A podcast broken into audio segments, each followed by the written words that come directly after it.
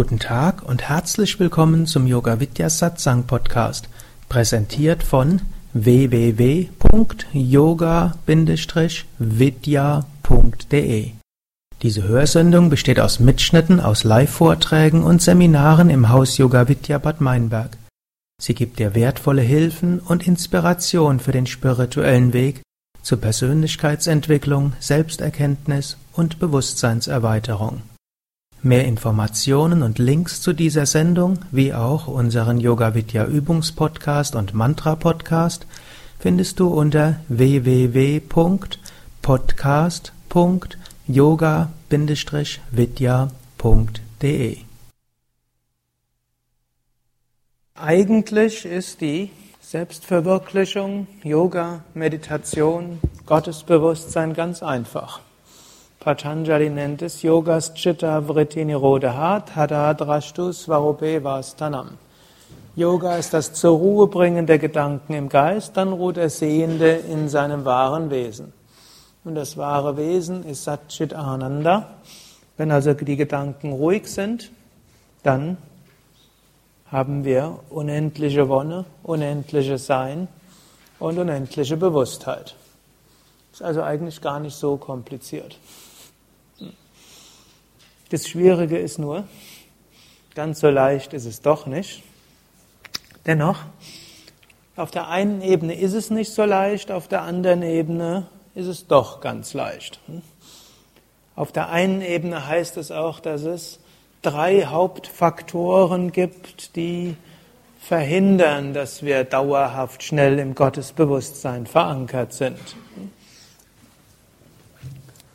Und dazu gehört zum einen Karma, zum zweiten gehört dort unser Chitta, Geist im weiteren Sinne, im engeren Sinne Unterbewusstsein dazu. Und zum dritten Prana bzw. Ojas. Dass man kann sagen, es gibt verschiedene Möglichkeiten, wie man die Hindernisse für die, die Verwirklichung dort äh, sehen kann. Aber wir können es auch hier im weiteren Sinne, und das sind dann wie Aufgaben. Und da wissen wir auch, es dauert eine Weile und egal was wir anstellen, es dauert eine Weile. Hm, da gibt es ein paar Sachen, die wir halt machen müssen. Und da gibt es zum einen das Karma.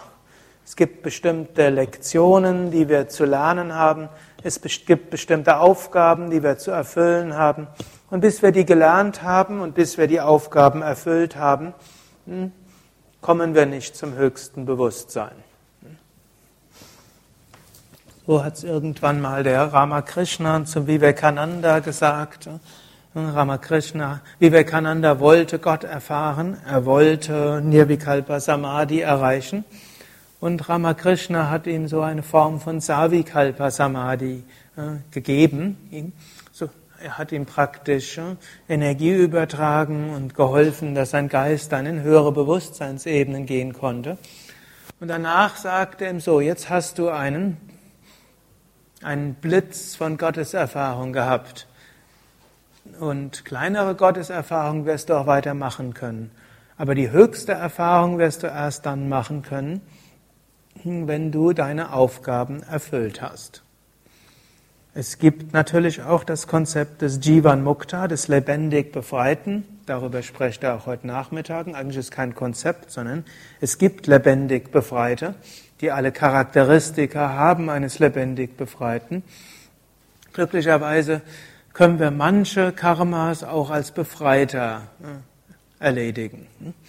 Also manche Aufgaben, die wir haben, können wir auch als Befreiter machen. Aber manche Aufgaben können wir eben auch nicht als Befreiter machen. Dazu ist die Unwissenheit nötig. Und so haben wir halt die Unwissenheit, um jetzt dort unsere Aufgaben besser erledigen zu können.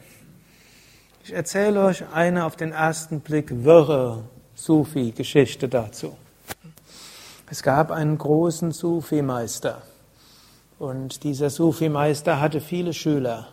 Und so wie er anfing, den Namen Allah zu wiederholen, fiel er in Trance und Ekstase und äh, es strahlte eine Seligkeit aus, äh, die alle mitriss. Und eines Tages geschah was ganz Komisches mit diesem Meister. Er verliebte sich in eine junge Frau, die von ihm überhaupt nichts wissen wollte.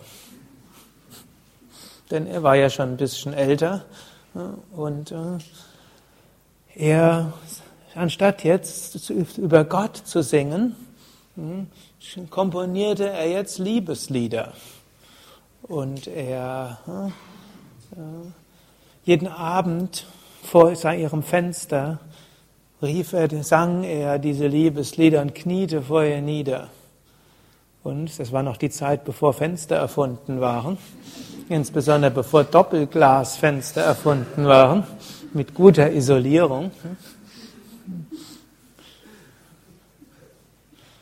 Also sie nervte das nur.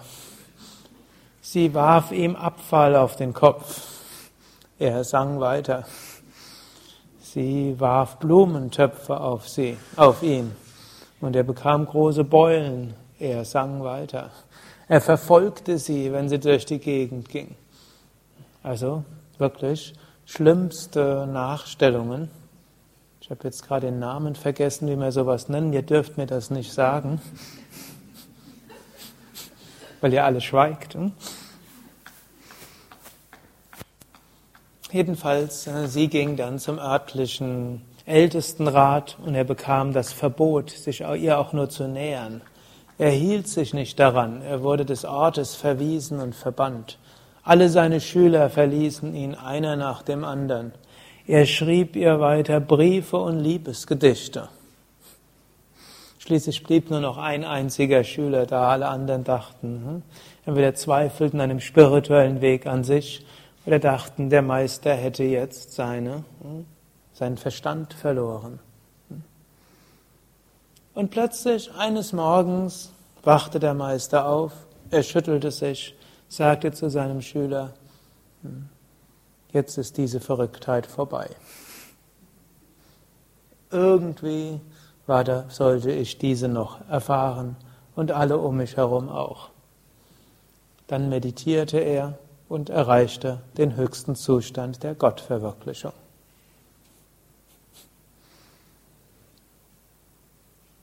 Das ist eine eigenartige Geschichte.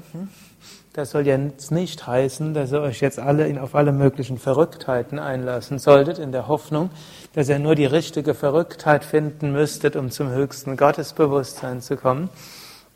Brahmacharya, Vermeidung von sexuellem Fehlverhalten und Belästigung, hm? sollte man sehr wohl beachten. Soll nur heißen, wir wissen nicht genau, was unsere Aufgaben sind. Und manchmal sind unsere Aufgaben eben nur mit Unwissenheit zu erledigen. Und deshalb können wir das volle Wissen erst dann erreichen, wenn wir all unser Karma erfüllt haben. Und diese Bewusstheit sollte uns hm, eine gewisse Geduld geben und sollte uns auch bewusst machen, dass eben das Erledigen der Aufgaben auch dazu nötig ist, um die Selbstverwirklichung zu erreichen. Same Vishnu hat uns manchmal im engeren Kreis gesagt, im früheren Leben hat er sich zu früh von seinen Pflichten davon gestohlen. Dort hat er einige Verpflichtungen gehabt und er wollte nur noch meditieren, hat sich von allem zurückgezogen und nur noch meditiert. Und deshalb musste in diesem Leben so viele verschiedene Aufgaben erledigen. Und hat dann immer wieder hat er gedacht, ja, jetzt könnte es vielleicht sein, dass alle seine Aufgaben getan sind. Dann ist er schnell in eine Höhle oder in irgendeinen Asch, einen seiner Ashrams und hat gesagt, jetzt werde ich ein Jahr lang nur meditieren. Hm, und hat dann so hm, irgendwelche Nachfolgeregelungen getroffen und hat manchmal sogar gesagt, jetzt werde ich mich ganz zurückziehen. Ein paar Monate später war er wieder da. Und manchmal auch ein paar Wochen später, manchmal ging es schneller. Und dann hat er irgendwo dann hm, sehr intensiv dann Karma-Yoga gemacht. Alles Mögliche wird auf den Kopf gestellt. Alles Mögliche, was er gemeint hat, was er machen musste, gemacht. Seine Schüler nochmal schnell verschiedene Lektionen gegeben. Same Vishnu war immer intensiv. Also, hm, was er gemacht hat, das hat er intensiv gemacht. Ne? So was Halbherziges nicht. Wenn er dann irgendwo gemerkt hat, es war wieder seine Aufgabe, dem einen oder anderen Schüler eine besondere Lektion zu geben, das war dann intensiv. Hm? Wenn er gedacht hat, jetzt müsste irgendwo Frieden verbreitet werden, da hat er nicht einfach drüber gesprochen. Dann ist er mit dem Flugzeug über den Suezkanal geflogen, mit einem Ultraleichtflugzeug von West nach Ost Berlin oder ist in den goldenen Tempel gegangen, um mit den, hm, mit den Würdenträger der Sikhs zu sprechen, die sich dort eingekapselt hatten, um zu erwarten, dass sie jetzt demnächst von der indischen Armee umgebracht werden würden. Und wollten alle Märtyrer dafür sein. Dort ist der Same Vishnu hin und alle haben gesagt, als Hindu solltest du da nicht hin, ist trotzdem hin, hat mit ihnen gesprochen.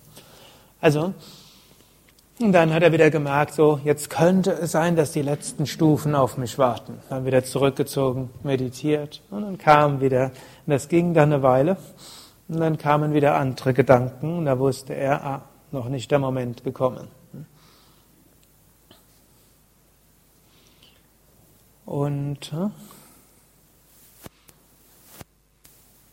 so ist dieser Karma-Aspekt da. Wir haben unsere Aufgaben und für manche dieser Aufgaben ist es halt nötig, in Unwissenheit zu bleiben. Und so können wir das ja auch gut annehmen und können sagen, okay, lieber Gott oder kosmisches Bewusstsein oder großer Meister oder wie auch immer.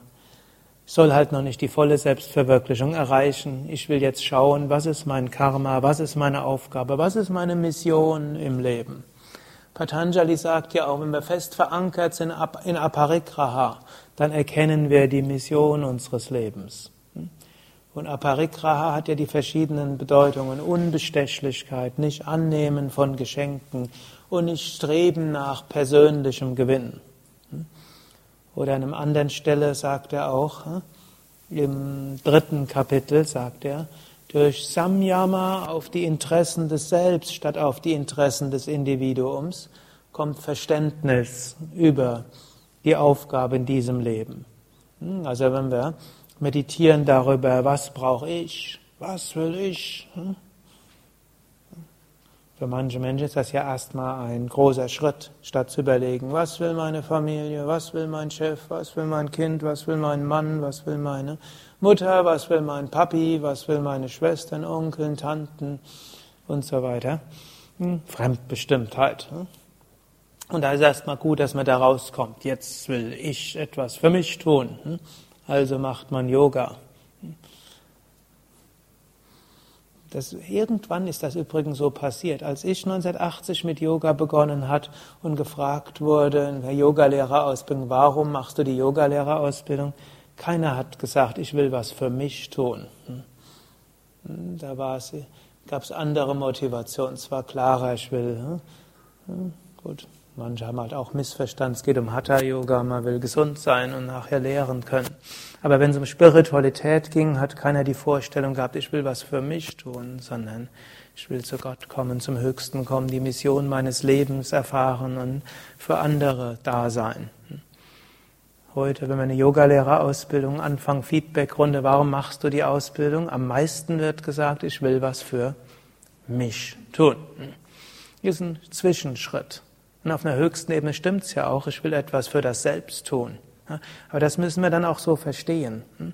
Wir wollen es nicht für, das, für die Persönlichkeit tun und oft verstehen es Menschen so, ich will, jetzt kommen meine Wünsche dran.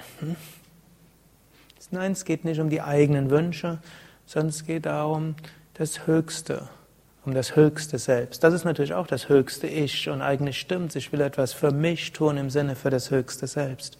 Aber nicht im Sinne des Individuums, sondern des Höchsten. Solange wir überlegen, was brauche ich im Sinne von Individuum, drehen wir uns im Kreise. Und erkennen wir auch nicht unsere wahre Mission. Und solange werden wir immer wieder dieses Gefühl der Leere haben. Jetzt habe ich alles probiert, was ich denke, was ich brauche. Gut, und jetzt gibt es zwei Möglichkeiten. Entweder mal das Glück, es klappt nicht und man kann weiter der Illusion hinterherlaufen. Ach, wenn ich es doch nur könnte, das zu tun, was ich will, dann wäre ich ja glücklich. Hat man wenigstens noch eine Illusion. Und das Prinzip Hoffnung ist ja auch was Schönes. Aber angenommen, es gelingt einem herauszufinden, was man so auf einer individuellen Ebene will und man hat das eigenartige Karma, es tatsächlich auch zu tun, dann kommt eine ganz große Krise. Nachdem man das eine Weile fasziniert hat, stellt man fest, nee, ist nicht das, was ich wirklich will. Und was bleibt dann noch? Jetzt habe ich mich schon von der Fremdbestimmung frei gemacht. Jetzt habe ich getan, was ich selbst wollte. Glücklicher bin ich auch nicht. Gut, dann kommt der nächste Schritt, den man übrigens auch machen kann ohne den zweiten. Nicht immer kann man das, aber manche können es, ne? zu überlegen, was ist meine Aufgabe? Was ist in, mit meinen relativen Fähigkeiten meine Aufgabe? Und da gibt es durchaus diese Sachen Prakriti und hm, Karma. Was erfordert diese karmische Situation von mir? Was habe ich in Besonderem zu geben für diese, in dieser karmischen Situation? Was, wo ist meine Energie? Wo ist mein Beitrag? Nicht, wie sollte ich sein, damit ich das besser bewirken könnte und oh, ach, ich schlimm erwischt, ich bin leider nicht so. Hm? So ist es nicht. Denk dran. Hm? Unwissenheit ist manchmal hilfreich, um seine Aufgabe zu erfüllen. Und auch Mangel an Fähigkeiten ist auch manchmal hilfreich, um die Aufgabe richtig zu erfüllen. Hm? Viele von euch sind Eltern hm? und ich glaube, jedes Elternteil merkt, dass sie unvollkommen ist. Aber jetzt stellt euch mal vor, eure Eltern wären vollkommen gewesen in jeglicher Hinsicht. Daneben, dass kein Erzieher sagen kann, wie wirklich vollkommene Eltern wären. Hm? Aber angenommen, eure Eltern wären vollkommen in jeglicher Hinsicht wäre wahrscheinlich nicht ganz so gut gewesen für eure Entwicklung. Ihr werdet jetzt jemand anders als jetzt. Natürlich auf dem höchsten Selbst nicht. Und man ist so, wie man jetzt ist, auch weil die Eltern so unvollkommen waren oder sind, wie sie jetzt sind. Und so haben wir die karmischen Lektionen bekommen, die wir brauchen. Und so bekommen auch die Menschen in unserer Umgebung die karmischen Lektionen, die sie brauchen. Natürlich ist auch unsere Aufgabe, uns selbst zu entwickeln. So wie Patanjali ja auch sagt, äh, diese Welt ist dafür da, dass wir die Kräfte entfalten und spüren, die in uns selbst und in der Prakriti sind. Hm, da ist was Schönes, seine eigenen Kräfte zu spüren und Möglichkeiten. Ist auch das Schöne, sagt auch, Welt ist für Bhoga und für Befreiung da. Ist auch irgendwo schön im relativen Gott genießen zu können. Nur im Höchsten wissen wir, das ist alles relativ. Aber es gilt, unser Karma auszuarbeiten. Und so gibt es ja auch dieses schöne englische Lied, One fine morning, when my karma is over, gonna fly away home. Eines Morgens, wenn mein Karma vorbei ist, dann erreiche ich die Selbstverwirklichung. Moksha. Eine Ebene. Eine zweite ist natürlich auch Chitta, unser Geist. Solange unser Geist voller aller möglichen Probleme steht, hm, solange ist es schwierig, ihn zu, dauerhaft zu transzendieren und zum Höchsten zu kommen. Und so hat jeder so seine eigenen Neurosen und Samskaras und Probleme hm, und so weiter. Glücklicherweise müssen wir nicht alle auflösen bis zur Verwirklichung. Und wer große Meister erkennt hm, oder kennt, der weiß, auf manchen Ebenen sind sie nicht psychisch vollkommen. Es gibt sogar äh, so ein Buch von dem Feuerstein Heilige Narren, wo er zeigt, dass manche der großen Verwirklichten auf einer anderen Ebene irgendwo der einen oder anderen Verrücktheit nachgegangen sind. Also es ist nicht nötig, vollkommen gesund, geistig gesund zu sein, um zum Höchsten zu kommen. Wir können sogar hm, psychiatrische Probleme haben, um zum Höchsten zu kommen. Bevor er jetzt denkt, dass er die Verrücktheiten weiter kultivieren wollt, um, zum, hm, um ein heiliger Narr oder ein selbstverwirklichter Verrückter zu sein, es ist jetzt nicht der Weg in unserer Tradition. Hm. Also Swami Shivananda hat ja sehr wohl den ganzheitlichen Weg gelehrt, wo es auch darum geht, körperliche Gesundheit zu pflegen, geistige Gesundheit zu pflegen und so weiter. Hm. So auch den Weg, den sie auch in philosophisch stringenten Ausdrücken vielleicht Ken Wilber auch irgendwo beschrieben hat. Und dann verschiedene Fallstricke des Weges, wo wir aufpassen müssen, dass man nicht irgendwelche psychischen Unvollkommenheiten dann überhöht.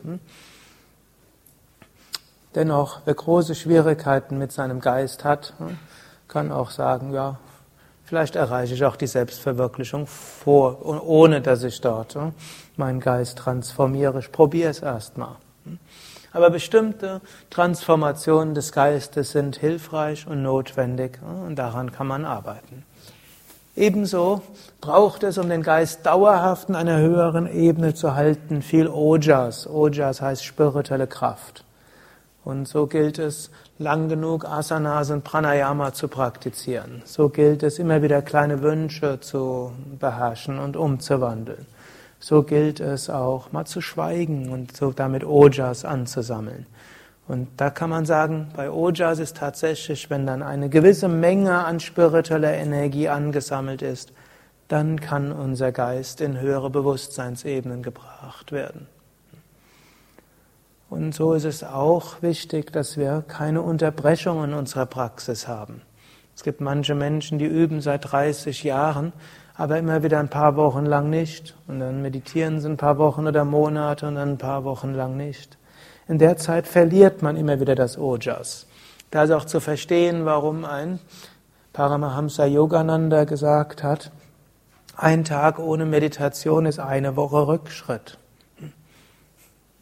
Natürlich kann man, ist dann nicht so, wer nie meditiert, dass er jede Woche sieben Wochen Rückschritt macht, sondern wir können gar nicht anders als irgendwo spirituell zu wachsen über Erkenntnis und Erfahrung.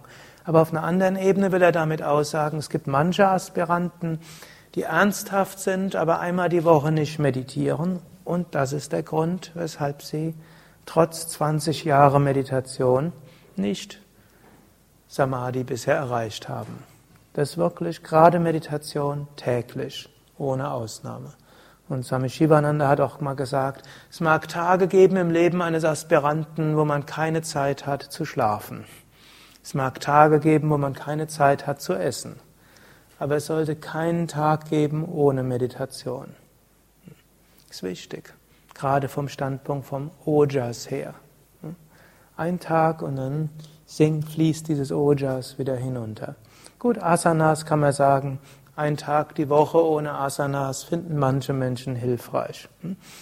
Beim Pranayama, meine ich, sollte man täglich Pranayama üben. Aber wenn man auch dort mal auslässt, ist nicht ganz so tragisch, aber Meditation wirklich täglich. Gut, obgleich all diese drei Dinge uns natürlich zu Geduld hm, veranlassen sollten, gilt dennoch auch, Ungeduld ist auch gut. Swami Vishnu hat ja gerne gesagt, lebe deinen Tag so, als ob du im nächsten Moment sterben kannst und 100 Jahre werden kannst. Beidem gilt es Rechnung zu tragen. Also zum einen brauchen wir Geduld und sollten die Dinge in die Wege leiten, die auch noch mit 100 wichtig sind. Aber wir sollten das Leben auch so leben, dass falls wir in fünf Minuten diesen Körper verlassen, dass wir nichts bedauern und nicht sagen, oh, wenn ich gewusst hätte, dass ich äh, heute, heute sterben werde, dann hätte ich mein Leben anders gelebt. Und ihr könnt überlegen, angenommen, ihr würdet nächste Woche zum Arzt gehen, Routineuntersuchung. Es wird äh, ein metastasierter Krebs festgestellt, gegen den es heutzutage in der Medizin auch nichts gibt. Und so gerne ich jemand, so oft, so wie ich jemand bin, wenn jemand zum Beispiel Brustkrebs diagnostiziert hat, dann der nicht gestreut hat, dann rate ich nur, mach die schulmedizinische Behandlung in, ich glaube, es sind im allergrößten Teil heilt die Sache aus. Jede alternative Sache gibt es die 50-prozentige Wahrscheinlichkeit, dass du dran stirbst. Wäre irrational, dort und auch eigentlich gegen spirituelle Prinzipien zu sterben, nur weil man etwas gegen Schulmedizin hat. Anders wäre es ein mehrfach gestreuter, metastasierter Krebs. Da könnte man sagen, schulmedizinisch ist wenig zu machen. Alternativ auch wenig, aber man könnte es ja probieren. Und realistisch muss man sagen, hat noch ein paar Wochen oder Monate zu leben. Angenommen, dass ihr wird nächste Woche damit diagnostiziert. Und das kann selbst dann passieren, wenn ihr ein sehr gesundes Leben bisher geführt habt, sogar psychisch gleich ausgeglichenes Leben geführt habt. Es gibt diese karmischen Sachen. Hm? Würdet ihr dann sagen, ja, ich bin bereit, diese Welt zu verlassen? Gut, am schwierigsten ist es sicherlich, wenn man kleine Kinder hat. Hm? Hm? Das äh, ist besonders schwer das abzugeben und zu sagen, Gott, ich weiß, ich liebe meine Kinder, meine Kinder lieben mich, sie werden daran leiden, aber es ist dann ihr, auch ihre Aufgabe und daran werden sie wachsen und sie sind mit diesem Karma auf die Welt gekommen und ich muss loslassen und abgeben. Ich vertraue meine Kinder ganz dir an. Das wird nicht so einfach sein. Aber jetzt nehmen wir an, ihr hättet keine kleinen Kinder. Und dann hättet ihr diese Diagnose könntet ihr dann sagen, hm, ja, okay, dann bin ich bereit, das, diesen Körper zu verlassen. Wenn das so ist hm, und ihr nicht das Gefühl habt, ach, hätte ich doch mein Leben anders gelebt, dann habt ihr euer Leben gut gelebt. Aber angenommen, hm, euer Arzt sagt, hm, gratuliere, Sie haben eine Lebenserwartung von 100 oder 120.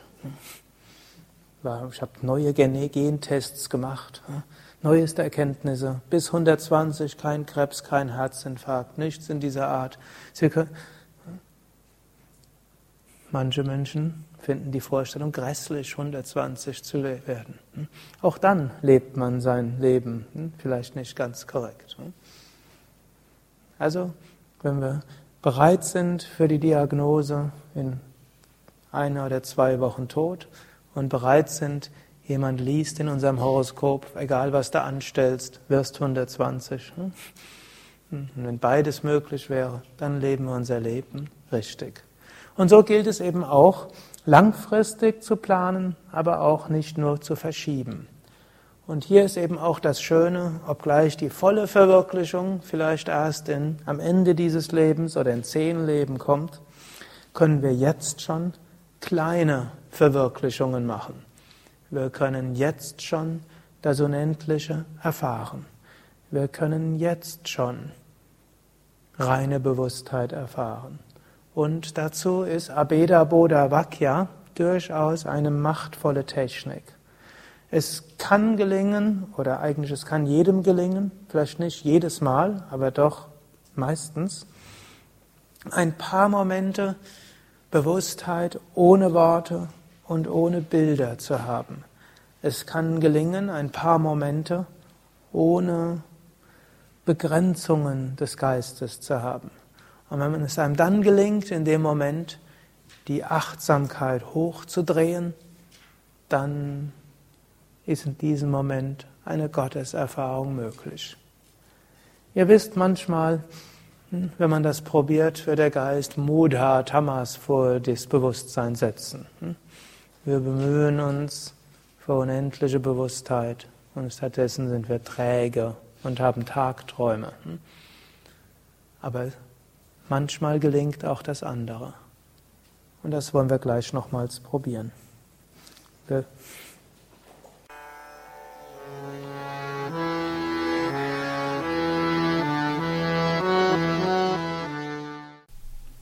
Dies war also die aktuelle Ausgabe des Yoga Vidya Satsang Podcasts, präsentiert von www.yoga-vidya.de.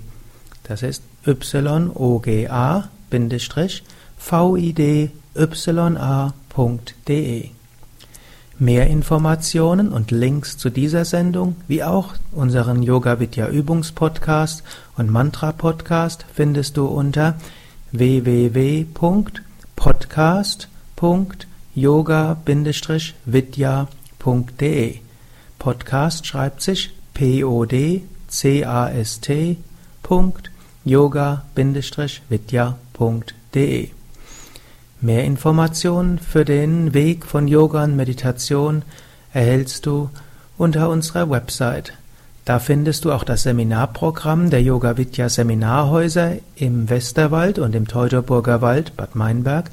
das Kursprogramm der 50 Yoga Vidya Zentren und die Adressen von über 1200 Yogalehrern www.yoga-vidya.de Über Kommentare freue ich mich, insbesondere natürlich auf iTunes und auf podster.de und meinem Blog www.blog.yoga-vidya.de Bis zum nächsten Mal, alles Gute, herzlichst Sukadev